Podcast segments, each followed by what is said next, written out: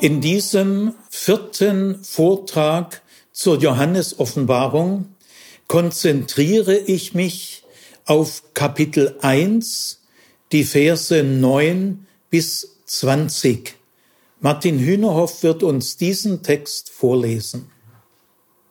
Ich, Johannes, euer Bruder und Mitteilhaber an der Bedrängnis, am Reich Gottes und an der Standfestigkeit in Jesus, war auf der Insel Patmos um des Wortes Gottes und des Zeugnisses Jesu willen. Am Tag des Herrn war ich im Geist und ich hörte hinter mir eine laute Stimme wie von einer Posaune. Sie sprach, Schreib das, was du siehst, in ein Buch und schick es an die sieben Gemeinden. Nach Ephesus, nach Smyrna, nach Pergamon, nach Thyatira, nach Sardes, nach Philadelphia und nach Laodicea. Da wandte ich mich um, weil ich die Stimme erblicken wollte, die zu mir sprach. Als ich mich umwandte, sah ich sieben goldene Leuchter und mitten unter den Leuchtern einen gleich einem Menschensohn. Er war bekleidet mit einem Gewand bis auf die Füße, und um die Brust trug er einen Gürtel aus Gold. Sein Haupt und seine Haare waren weiß wie weiße Wolle, wie Schnee, und seine Augen wie Feuerflammen. Seine Füße glänzten wie Golderz, das im Schmelzofen glüht, und seine Stimme war wie das Rauschen von Wassermassen.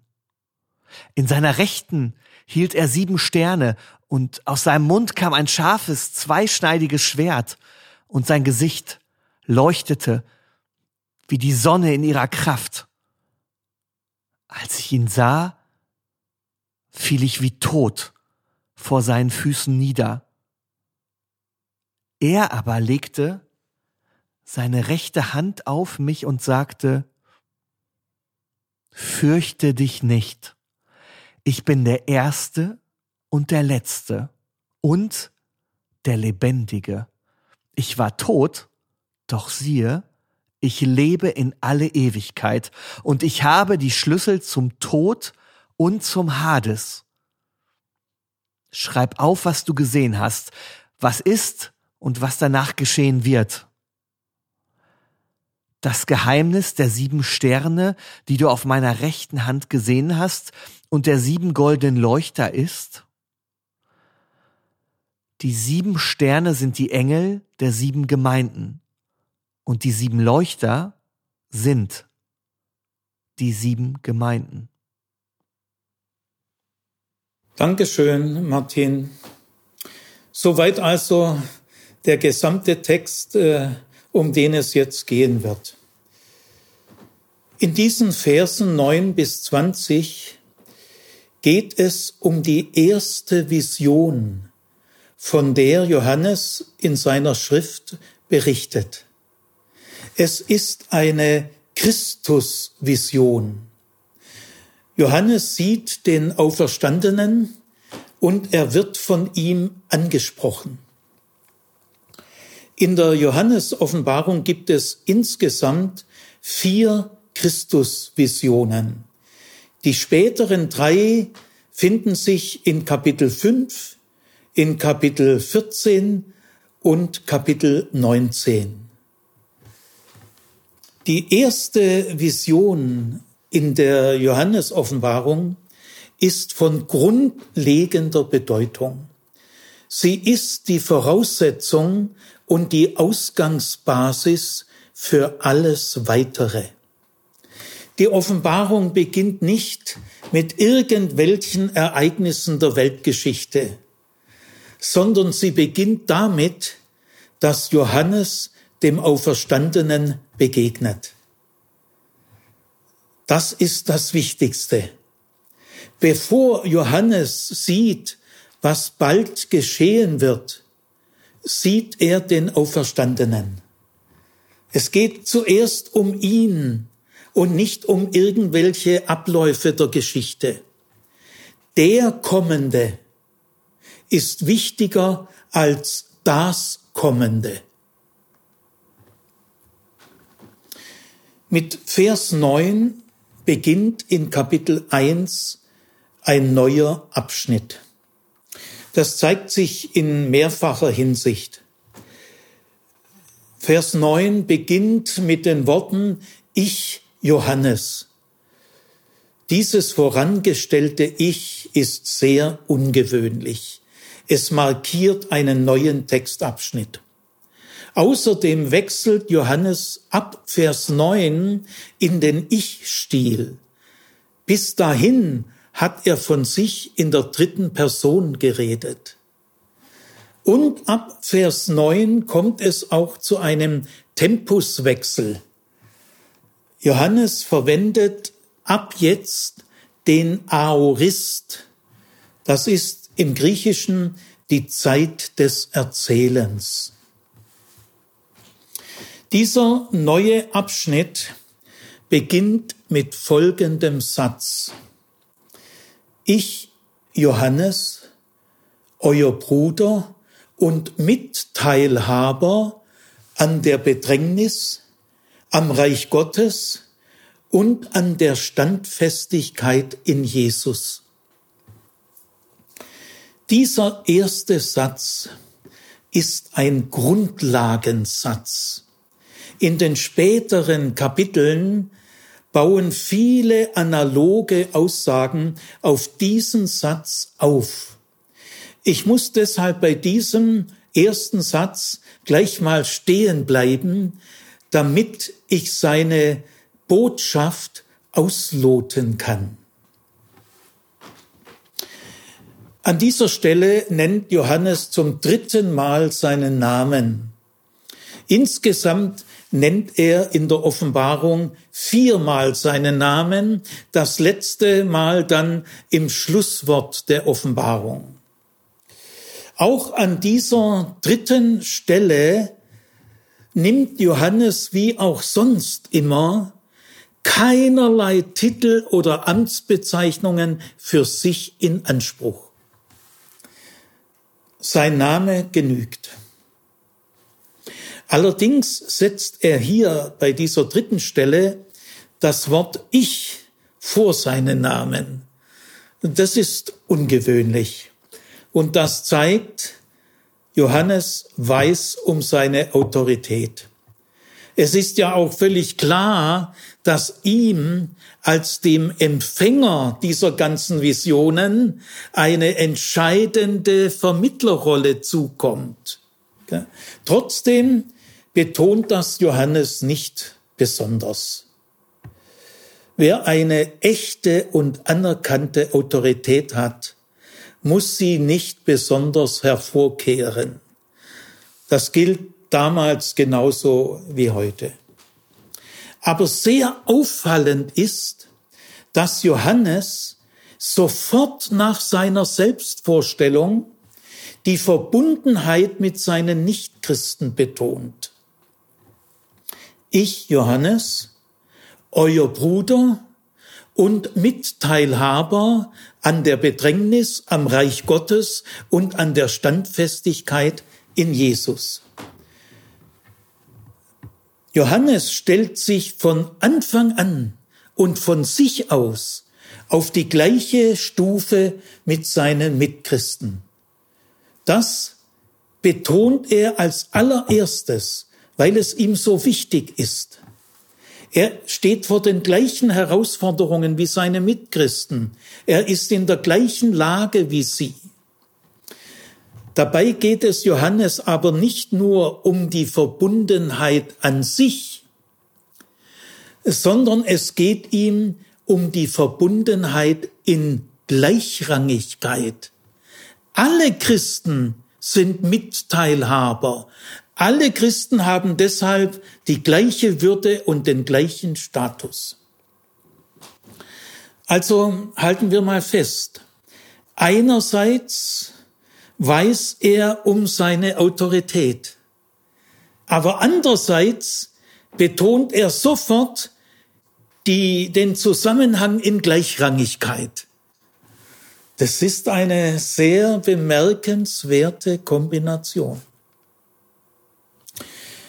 Die Bezeichnung euer Bruder entspricht der familiären, vertrauten Anrede, die in den ersten Gemeinden üblich war.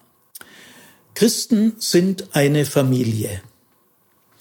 Aber der Ausdruck Mitteilhaber, der geht über die familiäre Vertrautheit hinaus. Das Wort Mitteilhaber stammt gar nicht aus dem familiären Bereich, sondern aus dem gesellschaftlich-wirtschaftlichen Bereich. Und äh, dieser Ausdruck ist in diesem Zusammenhang äh, ziemlich neu.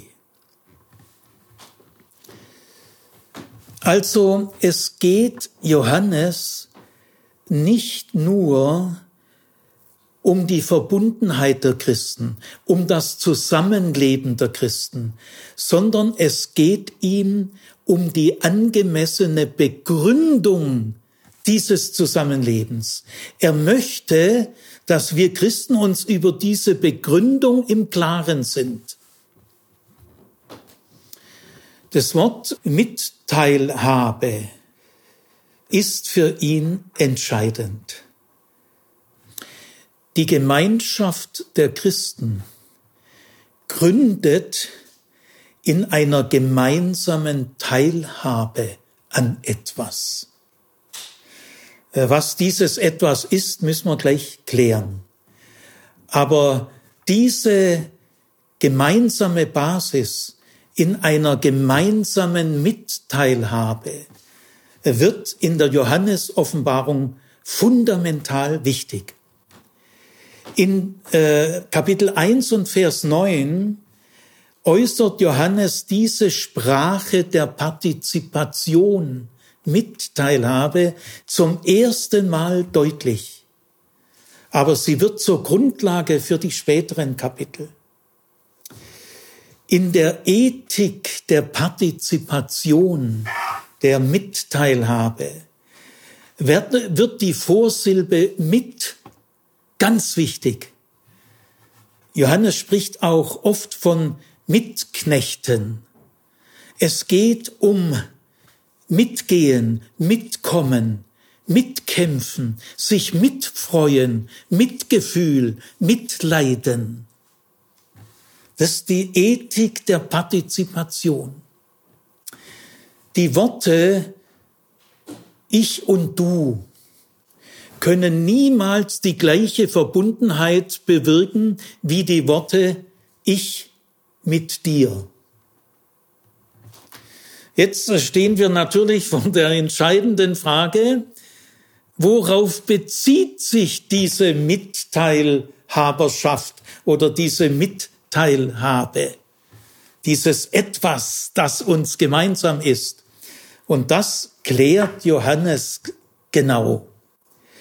Diese Mitteilhaberschaft bezieht sich auf die Bedrängnis, auf das Reich Gottes und auf die Standfestigkeit in Jesus.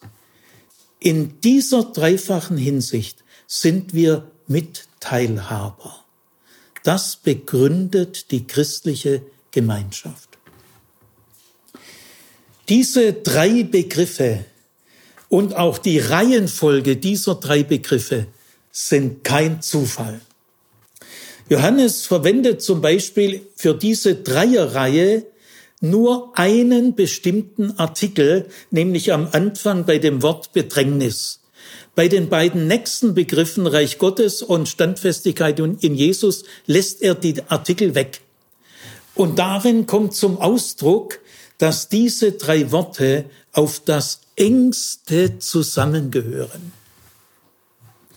Das erste ist die Bedrängnis.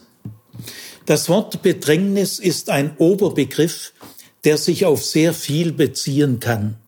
Gemeint ist eine äußere oder innere Notlage, eine Realität, die man schmerzhaft erfährt.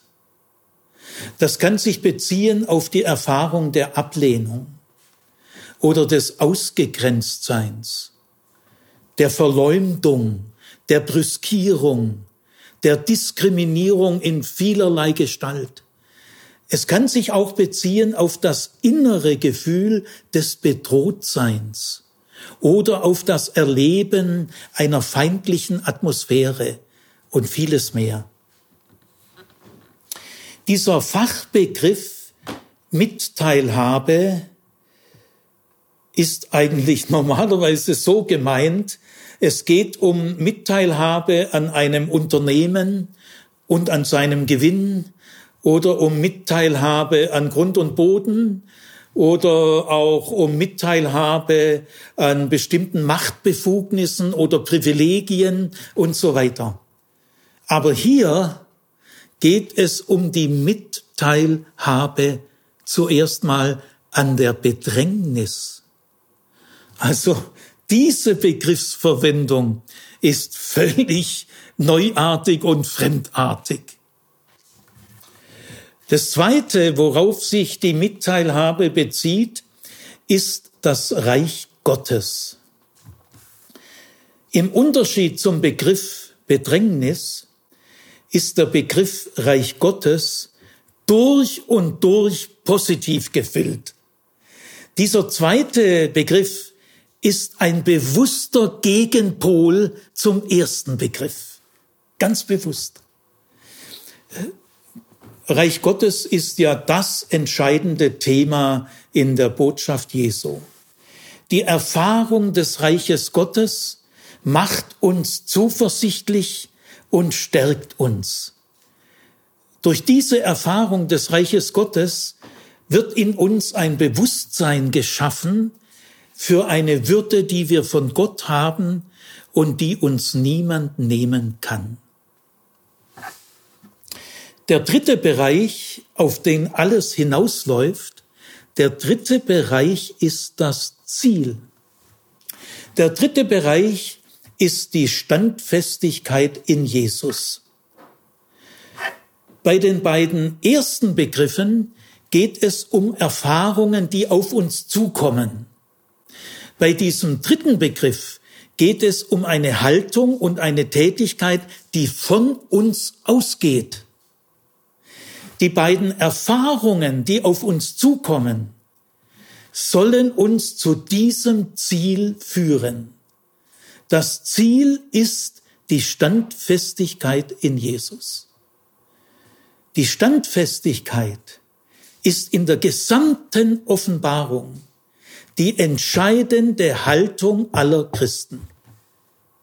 Man kann statt Standfestigkeit auch übersetzen Ausdauer. Es geht um unsere Bewährung in schwerer Zeit und um unsere Treue in schwerer Zeit. Soweit mal zu diesem Grundlagenvers.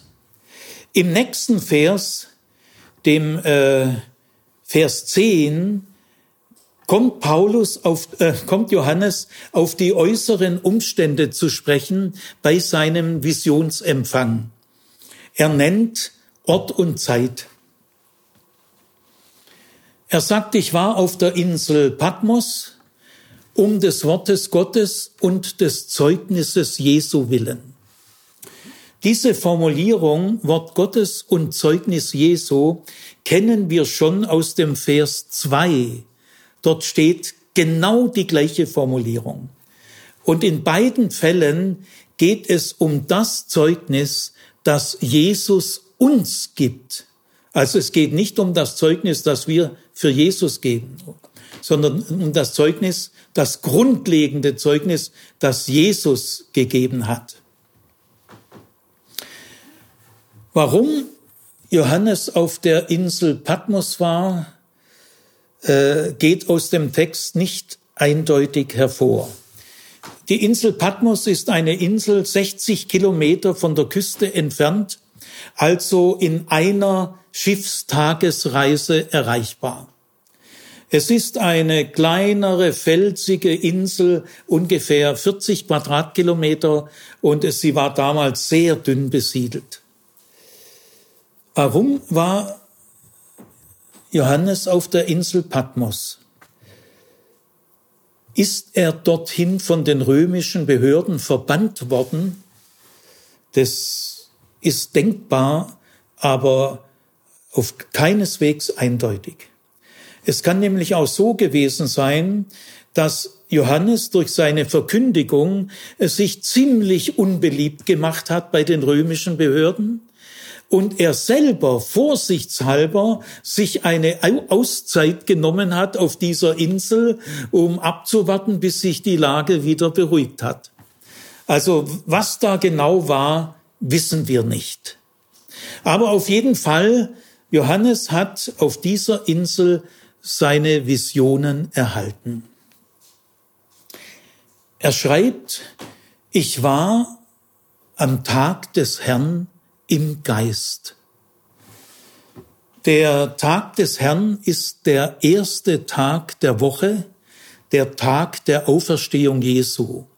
An diesem Tag haben sich die ersten Anhänger Jesu getroffen zu Gottesdiensten und Zusammenkünften. Äh, dieser sogenannte Tag des Herrn, aus dem wird dann später im Laufe der Zeit unser Sonntag. Wir haben hier den ersten literarischen Beleg für diesen besonderen Tag. Die Worte im Geist sind auf jeden Fall so zu verstehen, dass es hier um ein unverfügbares Geschehen geht, das wir niemals von uns aus bewerkstelligen können. Wir können diese Formulierung, äh, wenn man die ganze Offenbarung berücksichtigt, äh, schon so verstehen, äh, ich wurde am Tag des Herrn vom Geist ergriffen. Aber Johannes betont das nicht besonders, er spricht nur knapp davon und zurückhaltend. Aber völlig klar ist, äh, die Initiative ging nicht von Johannes aus, sondern vom Geist. Ort, Zeit und Inhalt hat nicht Johannes bestimmt, sondern ein anderer. Jetzt mit Vers 11 beginnt das eigentliche Visionsgeschehen. Es beginnt mit einer Audition. Äh, Martin, lies mal bitte Vers 11. Sie sprach, die Stimme. Schreib das, was du siehst, in ein Buch und schick es an die sieben Gemeinden. Nach Ephesus, nach Smyrna, nach Pergamon, nach Thyatira, nach Sardes, nach Philadelphia und nach Laodicea. Ja, äh, ich habe gerade gemerkt, die Stimme fängt schon irgendwie bei 10b an. Gell? Äh, also ich war im Geist und dann geht es los, da hörte ich eine laute Stimme. Beginnt es schon in Vers 10? Ja, 10b. Ah, ah, ja, und ich gut. hörte hinter mir eine ja. laute Stimme. Ja. Wie von einer Posaune. Ja. Und die sprach dann, gell? Also es geht mit einer Audition los. Johannes hört eine laute Stimme wie die einer Posaune. Es handelt sich hier auf jeden Fall um eine himmlische Stimme. Das ist völlig klar. Aber Johannes sagt nicht, wer hier spricht. Das wissen wir nicht. Ja, diese Stimme hat auf jeden Fall äh, eine ganz ordentliche Lautstärke. Sie ist laut wie eine Posaune. In der Antike gilt die Posaune als das stärkste Musikinstrument. Der Ton der Posaune hat Signalfunktion, weil er unüberhörbar ist. Schon interessant, dass er die Stimme mit einem Musikinstrument vergleicht, aber er ist ja sehr vorsichtig. Er sagt ja nur wie eine Stimme. Und diese Stimme gibt Johannes einen zweifachen Auftrag. Der erste Auftrag lautet, schreib auf. Und der zweite Auftrag lautet, sende an. Der erste Auftrag macht ganz klar, dass Johannes seine Schrift nicht im eigenen Entschluss geschrieben hat, äh, sondern dass er dazu beauftragt wurde. Und der zweite Auftrag, sende an, macht klar, dass diese Vision, die jetzt gleich geschildert wird, keine Privatoffenbarung an Johannes ist, sondern eine Botschaft an die gesamte Christenheit. Diese Stimme sagt übrigens, das, was du siehst, schreibe auf in ein Buch. Das bedeutet nämlich auch, schreibe nur das auf, was du siehst und nichts anderes. Also dieser Auftrag ist gleichzeitig auch eine Begrenzung. Wie wichtig dieser Verschriftlichungsauftrag ist, merkt man vor allem daran, dass er am Ende unseres Textes in Vers 19, Johann äh, Martin Hühnerhoff hat es ja vorgelesen, dass da nochmal ein Verschriftlichungsauftrag kommt. Er wird wiederholt, diesmal direkt vom Auferstandenen und ausführlicher als am Anfang. Das heißt, äh, die Visionsschilderung, zu der wir jetzt gleich kommen, ist eingerahmt durch zwei Verschriftlichungsaufträge. Wie Johannes diesen Verschriftlichungsprozess im Einzelnen ausgeführt hat, wissen wir nicht. Johannes macht dazu keine Angaben.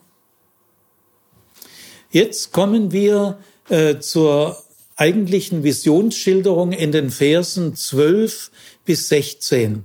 Ich finde es gut, wenn, Martin, wenn du nochmal hier uns einen knappen Überblick gibst über diese eigentliche Visionsschilderung, Vers 12 bis 16. Da wandte ich mich um, weil ich die Stimme erblicken wollte, die zu mir sprach. Als ich mich umwandte, sah ich sieben goldene Leuchter und mitten unter den Leuchtern einen gleich einem Menschensohn.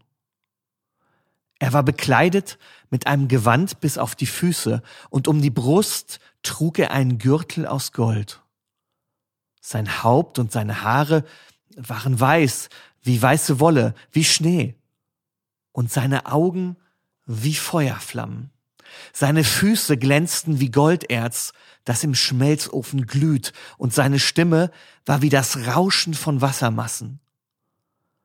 In seiner Rechten hielt er sieben Sterne, und aus seinem Mund kam ein scharfes, zweischneidiges Schwert, und sein Gesicht leuchtete wie die Sonne in ihrer Kraft. Dankeschön.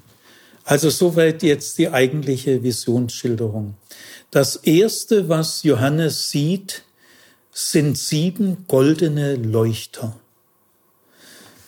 Wir erfahren am Ende unseres Textes, dass diese sieben goldenen Leuchter die sieben Gemeinden symbolisieren, an die Johannes äh, seine Schrift schicken soll. Das heißt, wir haben hier gleich am Beginn dieser Vision das Thema Gemeinde. Der Auferstandene steht inmitten der Gemeinde. Und äh, das bedeutet, der Auferstandene wird hier nicht als eine isolierte Person gesehen für sich, sondern er steht von Anfang an in einem Beziehungsgefüge. Er steht mitten der, inmitten der sieben Gemeinden. Er ist ihr Mittelpunkt, ihr Lebenszentrum, ihr Garant. Der Auferstandene ist ja überhaupt der Grund, warum es Gemeinden gibt. Und die Gemeinden sind ihrerseits alle auf ihn orientiert. Das entscheidende Wesensmerkmal der Gemeinden ist ihr Bezug zum Auferstandenen. Und der Auferstandene seinerseits ist in der gesamten Johannes-Offenbarung ohne Gemeinden undenkbar. Wir haben also hier mit den sieben goldenen Leuchtern beziehungsweise mit den sieben Gemeinden eine neue Thematik, die eine ganz neue Fragestellung mit sich führt. Nämlich folgende Frage. Wie verhalten sich die Gemeinden des Auferstandenen zum Volk Israel. Das ist eine fundamental neue und wichtige Frage, die viele Facetten hat. Auch in der Johannes-Offenbarung spielt diese Thematik immer wieder eine Rolle. Das nächste, was sehr wichtig ist, bevor Johannes den Auferstandenen im Einzelnen schildert, stellt er sehr bewusst einen Gesamteindruck voran. Er sieht einen, man könnte auch sagen, er sieht eine Gestalt, äh, wieder bleibt es ganz innerhalb des Wahrnehmungsprozesses. Es wird auch hier nicht gleich gesagt, wer es ist. Ich habe das immer schon gesagt, der Auferstandene, weil es ja auch klar ist. Gell? Trotzdem, es ist hochinteressant, in diesen Visionen bleiben die Schilderungen innerhalb des normalen Wahrnehmungsprozesses. Also er sieht jetzt erstmal eine Gestalt. Gell? Und jetzt allerdings interpretiert er diese Gestalt. Äh, das, das fügt er so, weil das sieht man ja dem in, nicht so an. Äh, es war eine Gestalt und jetzt sagt Johannes gleich vorneweg, sieht ähnlich aus wie ein Menschensohn. Ja, warum macht er das? Klären wir mal äh, den Begriff Menschensohn, der ist sehr wichtig. Johannes bleibt wieder ganz vorsichtig mit seinem Wie. Er sieht einen, der sieht aus wie ein Menschensohn. Also Johannes sagt nicht, ich sehe einen Menschensohn. Er vermeidet auch den bestimmten Artikel. Johannes sagt nicht, ich sehe den Menschensohn. Ja, dann wäre es ein christologischer Hoheitstitel, wie man ihn in den synoptischen Evangelien äh, vielfach finden kann. In den Evangelien ist Jesus der Menschensohn. Und der Titel der Menschensohn, immer mit bestimmten Artikel, ist in den Evangelien ja auch verbunden mit dem Leiden Jesu. Aber das Leiden Jesu ist in der Johannesoffenbarung überhaupt kein Thema. Also Johannes vermeidet den christologischen Hoheitstitel. Er vermeidet überhaupt christologische Hoheitstitel ganz, ganz sparsam, selten. Er, ist hier viel offener. Also äh, er sieht einen, der sieht aus wie ein Menschensohn. Ja, völlig klar, auf was sich das bezieht. Das wussten damals alle. Das ist eine berühmte Stelle, bezieht sich auf Daniel 7, die Verse 13 bis 14. Da ist von einer himmlischen Gestalt die Rede, ein Menschensohn, der in der nächsten Nähe zu Gott steht und vor allem in der Endzeit wichtig wird. Und Gott in dieser Stelle, Daniel 7, 13 bis 14, überträgt dem Menschensohn entscheidende Vollmachten. Und das heißt, seine Macht wird kein Ende haben. Schon eine herausragende Gestalt, geheimnisvolle Gestalt, äh, auf die Jesus sich bezogen hat. Ja, und wie der Name Menschensohn schon sagt, bezieht sich diese himmlische Gestalt im besonderen Maße auf die Menschen. Diese Rede von einem Menschensohn ist im damaligen Judentum sehr wichtig gewesen, in vielen Schriften der damaligen Zeit. Und sehr wahrscheinlich haben die meisten Leser äh, der Johannesoffenbarung diese Rede gekannt. Ja? Warum macht Johannes das? Johannes erreicht mit diesem Vorspann, den er voranstellt, Folgendes. Er macht seinen Lesern von vornherein klar, dass es jetzt bei dieser Vision um mehr geht als um einen Engel. Das ist ihm wichtig. Weil vieles sieht auch aus wie ein Engel. Nein, nein, das, es geht hier um mehr als um einen Engel. Das ist mit dieser Bemerkung schon völlig klar. Jetzt, bevor ich diese Visionsschilderung im Einzelnen interpretiere, möchte ich zunächst einmal auf das Vokabular hinweisen, das für diese Vision und auch für die späteren Himmelsvisionen typisch und charakteristisch ist. Nämlich in diesen Visionsschilderungen spielen Lichtphänomene eine entscheidende Rolle. Die göttliche Dimension ist mit dem Licht auf das Allerengste verbunden. Es geht hier um Erfahrungen des Hellen, des Hellwerdens. Man kann in diesem Zusammenhang von einem pyrophamen Vokabular sprechen. So ein Fachausdruck dafür. Zum pyrophamen Vokabular gehören die Verben leuchten, strahlen, glänzen, glühen, scheinen, denn es handelt sich ja um Erscheinungen. Zum pyrophamen Vokabular gehören auch die Adjektive hell, weiß und golden. Und es gehören die Substantive Sonne, Mond, Sterne, Leuchter, Fackel und Feuer. Feuer äh, ist hier nicht gemeint wegen der Gefährlichkeit, nein, sondern Feuer ist hier eine Lichtquelle, äh, ist etwas Helles, äh, das erleuchtet. Das so ist Feuer hier gemeint. Gut, ähm, Ihr könnt ja mal zu Hause, das wollen wir jetzt hier nicht machen, geht mal diesen Text mal durch. Das ist eine schöne Arbeit. Da findet ihr tiefer in den Text rein und streicht euch mal alle Vokabeln äh, der pyrophamen Sprache des Hellen, des Glühenden, des Glänzenden, des Leuchtenden. Gell? Streicht mal alles an. Ihr werdet baff sein, wie stark das hier wirkt. Jetzt äh, die Beschreibung der Gestalt, die wie ein Menschensohn aussieht. Gell? Es ist der Auferstandene, das ist uns klar. Es wird aber in dem Text erst am Ende wirklich klar. Ja, äh, diese Schilderung geht schrittweise vor. Sie äh, beginnt bei der Kleidung und sie endet beim Angesicht. Diese Gestalt wird also vor allem so beschrieben, die Schilderung konzentriert sich auf das, was bei einem Menschen nach außen wirkt. Was ist es?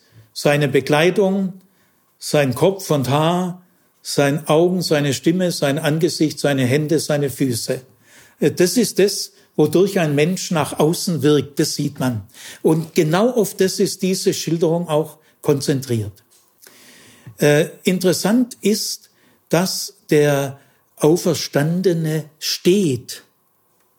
Er kommt nicht gerade von irgendwoher und er geht dann auch am Ende der Vision nicht irgendwo hin. Nein, er steht.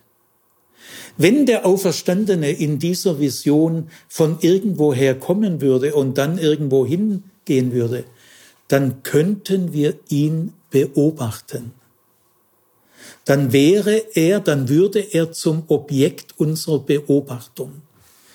Das ist er aber nicht.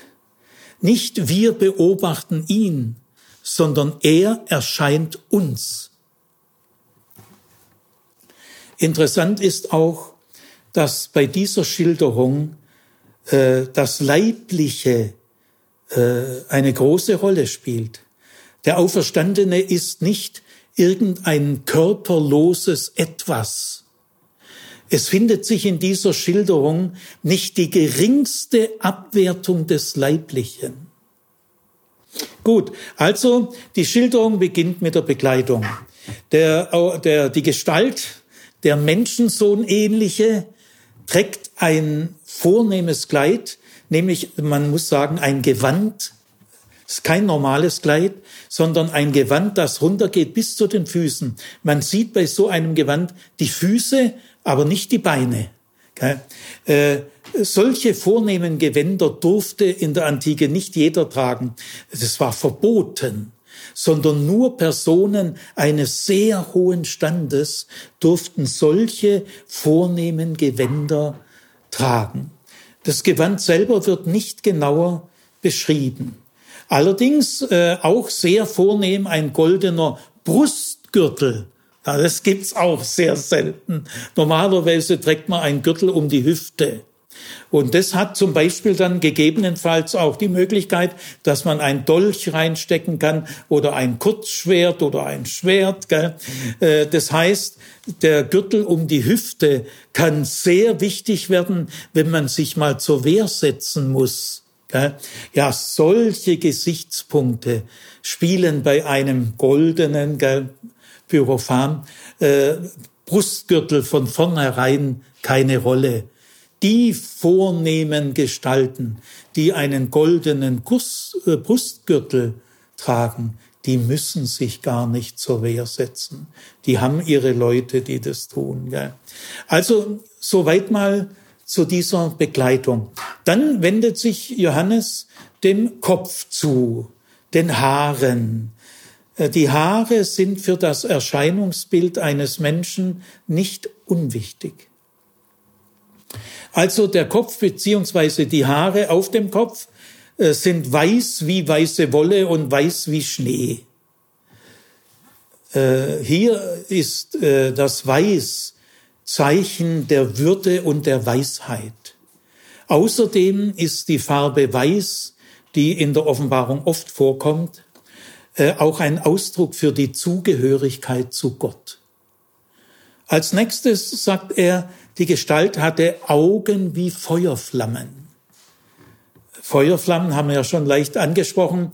Es geht hier um das Lebendige der Wahrnehmung und auch um die durchdringende Kraft der Wahrnehmung. Dann springt die Schilderung runter auf die Beine, die Füße. Man sieht nur die Füße und das ist irgendeine ganz kostbare Legierung, die damals äh, kostbarer als kostbarer galt als Gold. Also es war so ziemlich die überhaupt denkbar kostbarste Legierung. Und da, die glänzt auch mehr wie Gold. Gold glänzt ja nur sehr matt, aber diese Legierung nicht. Pyrophan. Äh, und da solche Füße auf der Erde nirgendwo zu finden sind, äh, ist es völlig klar, die Füße sind hier ein Zeichen der Transzendenz und einer uns unbekannten Würde. Dann springt Johannes hoch zur Stimme. Die Gestalt hat eine Stimme wie das Rauschen großer Wasser.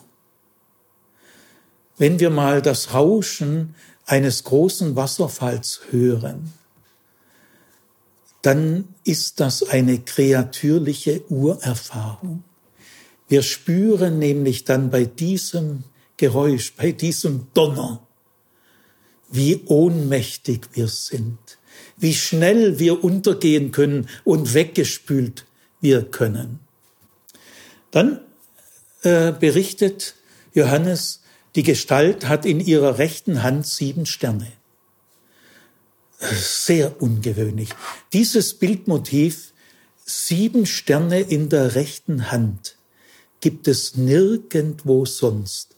Weder im Alten Testament noch im Judentum, in den damaligen jüdischen Schriften. Es ist vollkommen neu.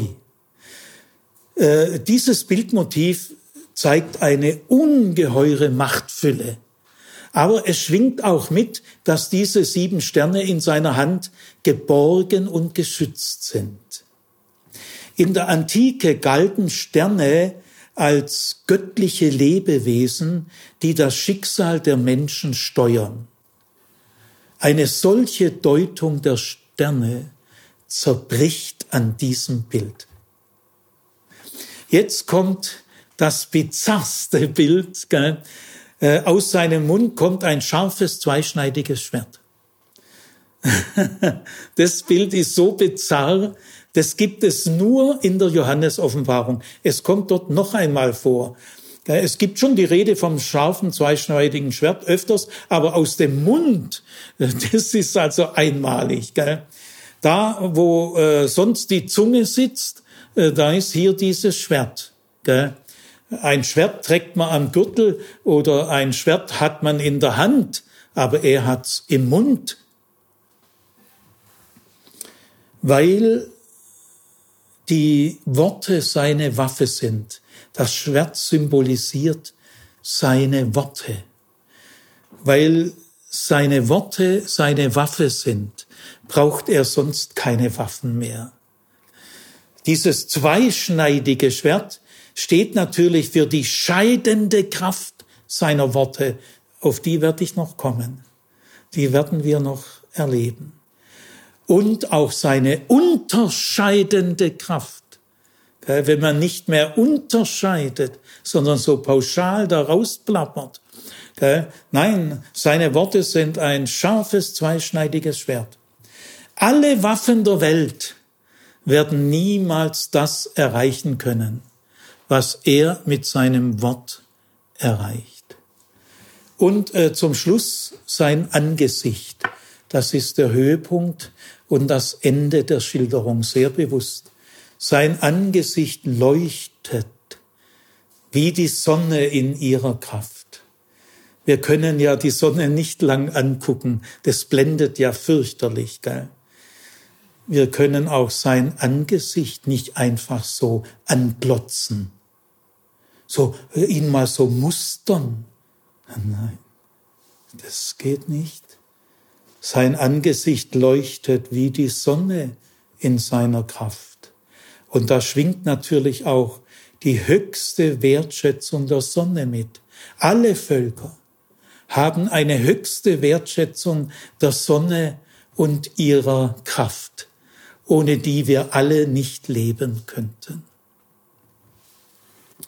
Also wenn wir diese Schilderung mal zusammenfassen, kann man sagen, alles an dieser Gestalt ist hoheitsvoll, ist majestätisch und die Gestalt ist voller Ausstrahlung.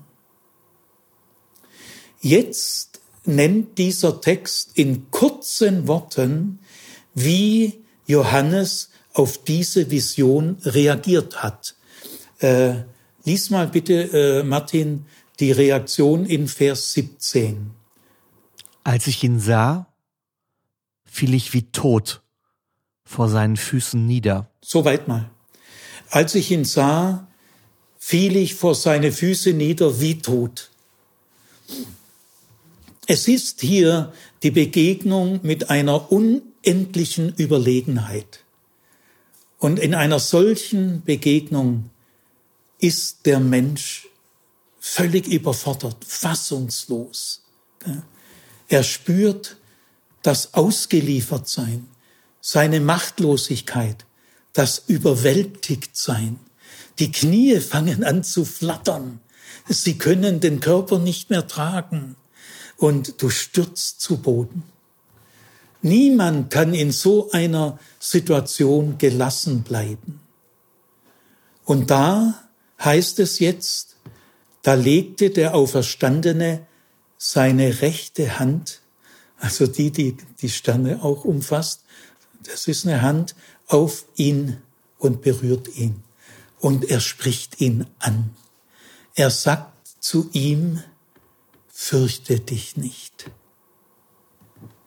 Diese Worte nehmen dieser Grenzerfahrung ihre Bedrohlichkeit.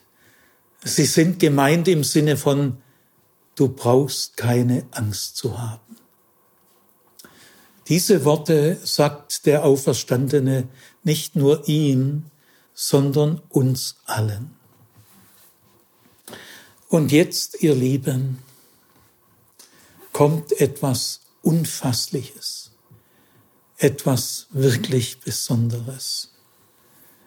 Der Auferstandene stellt sich Johannes vor. Das hätte er ja nicht tun müssen.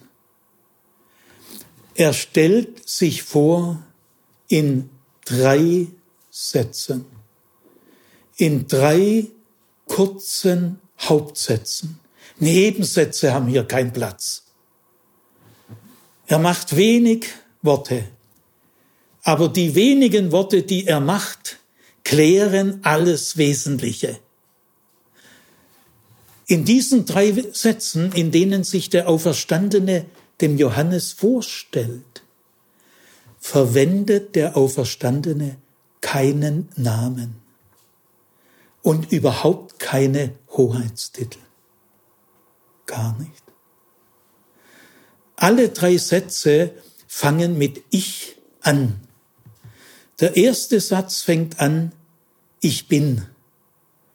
Der zweite Satz fängt an, ich war. Und der dritte Satz fängt an, ich habe. Wir können an diesen drei Sätzen lernen, was man in drei Sätzen sagen kann. Jeder Satz ist hier eine ganze Welt. Jeder Satz ist randvoll mit Inhalt. Wir müssen bei diesen drei Sätzen zwei Dinge sagen. Kürzer geht's nicht und mehr Inhalt geht nicht. Wir erleben also jetzt, wie der Auferstandene, der Meister der Sprache, sich vorstellt. Martin, lies mal. Ich bin der Erste und der Letzte und der Lebendige. Ich war tot, doch siehe, ich lebe in alle Ewigkeit und ich habe die Schlüssel zum Tod und zum Hades. Ja, danke schön. Der Auferstandene sagt, ich bin der Erste und der Letzte. Meine lieben Zuhörerinnen und Zuhörer, das ist ein Absolutheitsanspruch. Wer käme eigentlich auf die Idee, sich so vorzustellen? So hat sich ja auch bisher noch niemand vorgestellt. Wer käme auf die Idee, so etwas zu behaupten? Es hat ja auch noch niemand so etwas behauptet. Stellen wir uns mal vor, Platon oder Napoleon oder Mozart oder Einstein hätten gesagt, ich bin der Erste und der Letzte. Das ist einfach absurd, gell? völlig unvorstellbar. Die Worte, ich bin der Erste und der Letzte, erfindet man nicht. Es hat ja auch bis jetzt noch niemand so etwas erfunden. Also Jesus scheut sich nicht, so etwas zu sagen. Der Auferstandene bekennt sich. Äh, er steht zu sich. Das zeigt seine Qualität und seine Stärke. Er packt nicht erst kleine Brötchen und schiebt dann die großen nach. Er eiert nicht rum. Er sagt ruhig und sachlich, was Sache ist. Denn es kommt hier wirklich drauf an, zu sagen, was Sache ist. Wenn nicht hier, wann dann? Also Jesus bekennt sich ohne alle falsche Bescheidenheit, ohne falsche Demut. Für Understatement ist hier nicht der Ort. Er steht zu sich. Ich bin der Erste und der Letzte. Diese Aussage kann man nicht steigern. Sie ist umfassend. Sie ist zeitübergreifend. Wir alle unterliegen der Zeit. Wir schwimmen im Strom der Zeit. Wir sind Gefangene der Zeit. Er nicht. Die Zeit vergeht. Er nicht. Wie kommt man überhaupt auf die Idee, so etwas zu sagen? Der Auferstandene kennt den Anfang und das Ende. Er kann die Dinge vom Anfang her betrachten und vom Ende her. Er hat den Überblick über das Ganze. Von so einem Überblick sind wir Lichtjahre entfernt.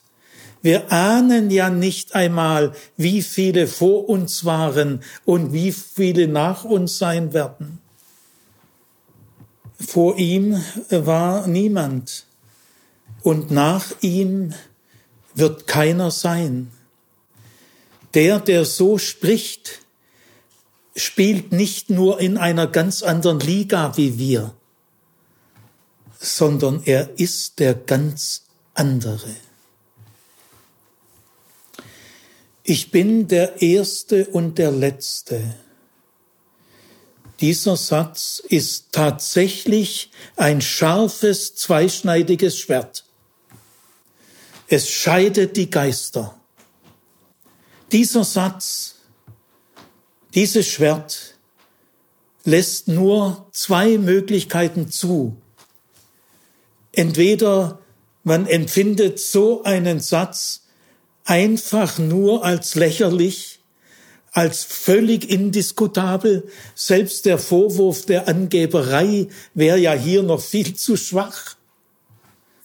Oder dieser Satz bricht unseren Gehörgang auf und bricht unser Herz auf und wird zur Grundlage unseres Lebens, zum Horizont, in dem wir leben und sterben. Ihr Lieben, eins von beiden. Und der Satz geht noch weiter, ich bin der Erste und der Letzte und der Lebendige. Auch das kann man nicht mehr steigern. Mehr als lebendig geht nicht. Und er sagt ja nicht nur, ich bin lebendig, ja, das sind wir auch, noch, äh, sondern er sagt, ich bin der Lebendige. Das hat auch noch niemand gesagt. Das stellen wir uns mal wieder vor, Platon, Mozart, Napoleon und so weiter, gell? Es geht doch nicht. Äh, sowas erfindet man doch nicht. Lebendig zu sein ist das Schönste und das Gesündeste, was es gibt. Das Leben ist das Höchste. Das Leben ist bezaubernd schön. Es geht um das Lebendigsein. Und er ist der Lebendige. Diese drei Substantive, ich bin der Erste und der Letzte und der Lebendige, hat man bisher nur auf Gott bezogen. Es gibt mehrere Stellen im Alten und auch im Neuen Testament, auch in der Johannesoffenbarung, wo Gott so etwas sagt. Aber bisher hat man das nur auf Gott bezogen. Aber der Auferstandene bezieht es auch auf sich. Er nimmt die gleiche Hoheit in Anspruch wie Gott. Es bleibt ein fast der Atem weg. Aber wir Christen glauben, dass Gott selbst es gerade so will. Also fragst du, wer er ist? Er ist der Erste und der Letzte und der Lebendige. Der zweite Satz. Ich war tot und siehe, ich lebe in Ewigkeit. Ich war tot. Ja, was ist denn das für ein Satz? den hat auch noch nie jemand gesagt. Kennt ihr irgendjemand, der gesagt hat, ich war tot? Unvorstellbar. Äh, der hat ein völlig anderes Verhältnis zum Tod als wir. Äh, wir haben alle den Tod vor uns. Er hat ihn hinter sich. Wir wissen nicht, wie es sein wird im Tod. Er weiß es. Das ganz Entscheidende, Überraschende, Unausdenkbare ist, er bezieht sich auf seinen Tod. Er bezieht sich hier nicht als erstes und direkt auf seine Auferstehung. Indirekt natürlich schon, denn er sagt dann, und siehe, ich lebe in Ewigkeit.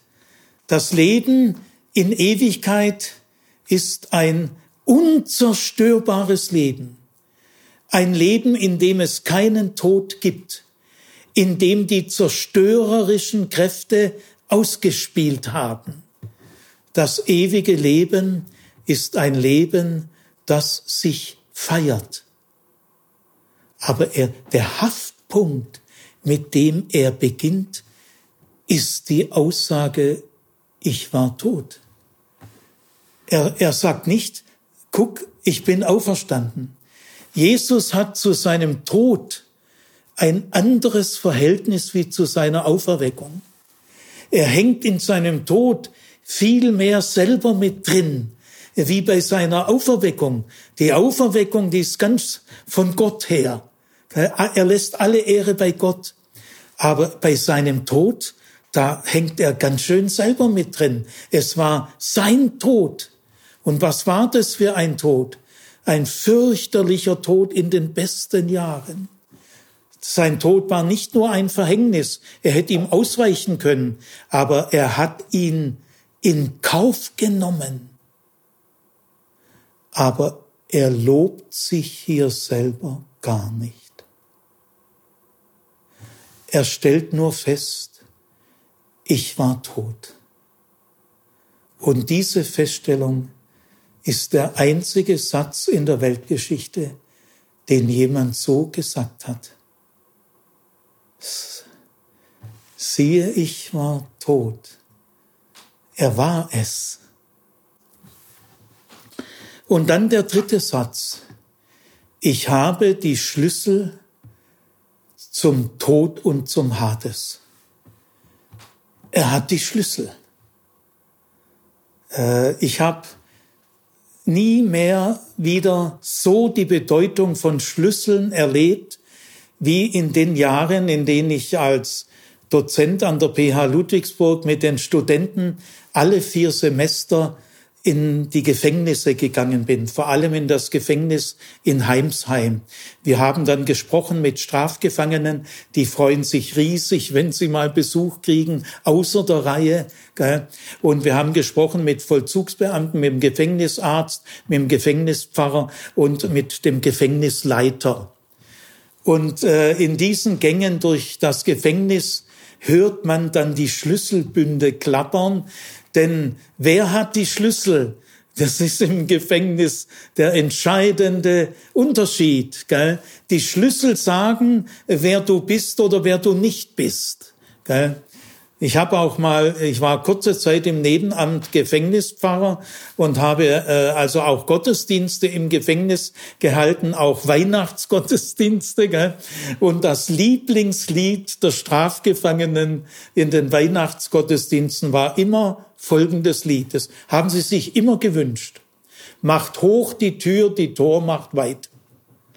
Das war ihr Lieblingslied, gell? aber sie hatten nicht die Schlüssel. Gell?